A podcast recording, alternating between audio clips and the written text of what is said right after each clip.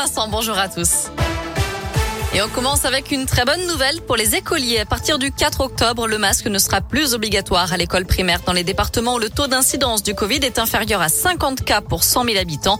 À ce jour, cet allègement des mesures concernerait quatre départements en Auvergne-Rhône-Alpes, l'Allier, le Puy-de-Dôme, la Haute-Loire et le Cantal. Malheureusement, le Rhône affiche toujours un taux d'incidence de 82 cas pour 100 000 habitants. Autre annonce, les jauges qui s'appliquent dans certains établissements recevant du public seront levées dans ces mêmes départements à partir du 4 octobre. En revanche, le pass sanitaire est maintenu pour le moment partout en France.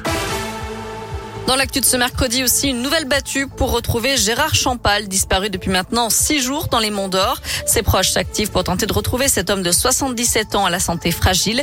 Une nouvelle vague de recherche qui est partie donc du stade municipal de Saint-Romain en Mont d'Or pour explorer les hauteurs de la commune, les abords du Mont-Cindre et du Mont-Tout.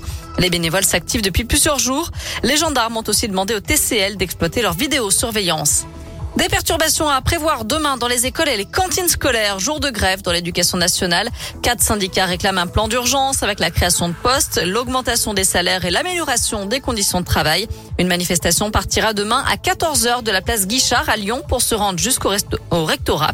Et selon le syndicat Force ouvrière, des écoles pourraient être totalement fermées dans l'ouest lyonnais, à Lyon ou encore à Rieux-la-Pape.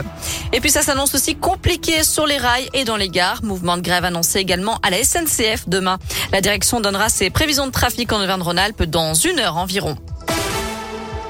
En foot, maintenant, il faut gagner. Le match sur le terrain du PSG dimanche était très encourageant puisque l'OL a réussi son meilleur match de la saison. Mais le problème, c'est qu'ils ont perdu et qu'au classement, ils ne sont que 9e, nos Lyonnais.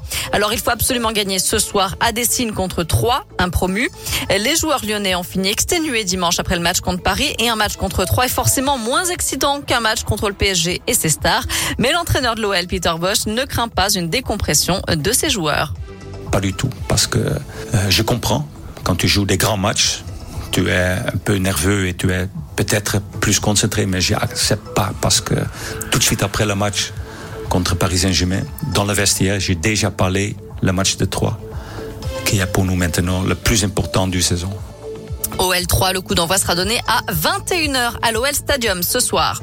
Enfin, deux nouveaux coachs arrivent dans The Voice Kids pour la prochaine saison. TF1 recrute Louane et Julien Doré pour remplacer Jennifer et Soprano. Ils seront donc aux côtés de Patrick Fiori et Kenji Girac, toujours au rendez-vous.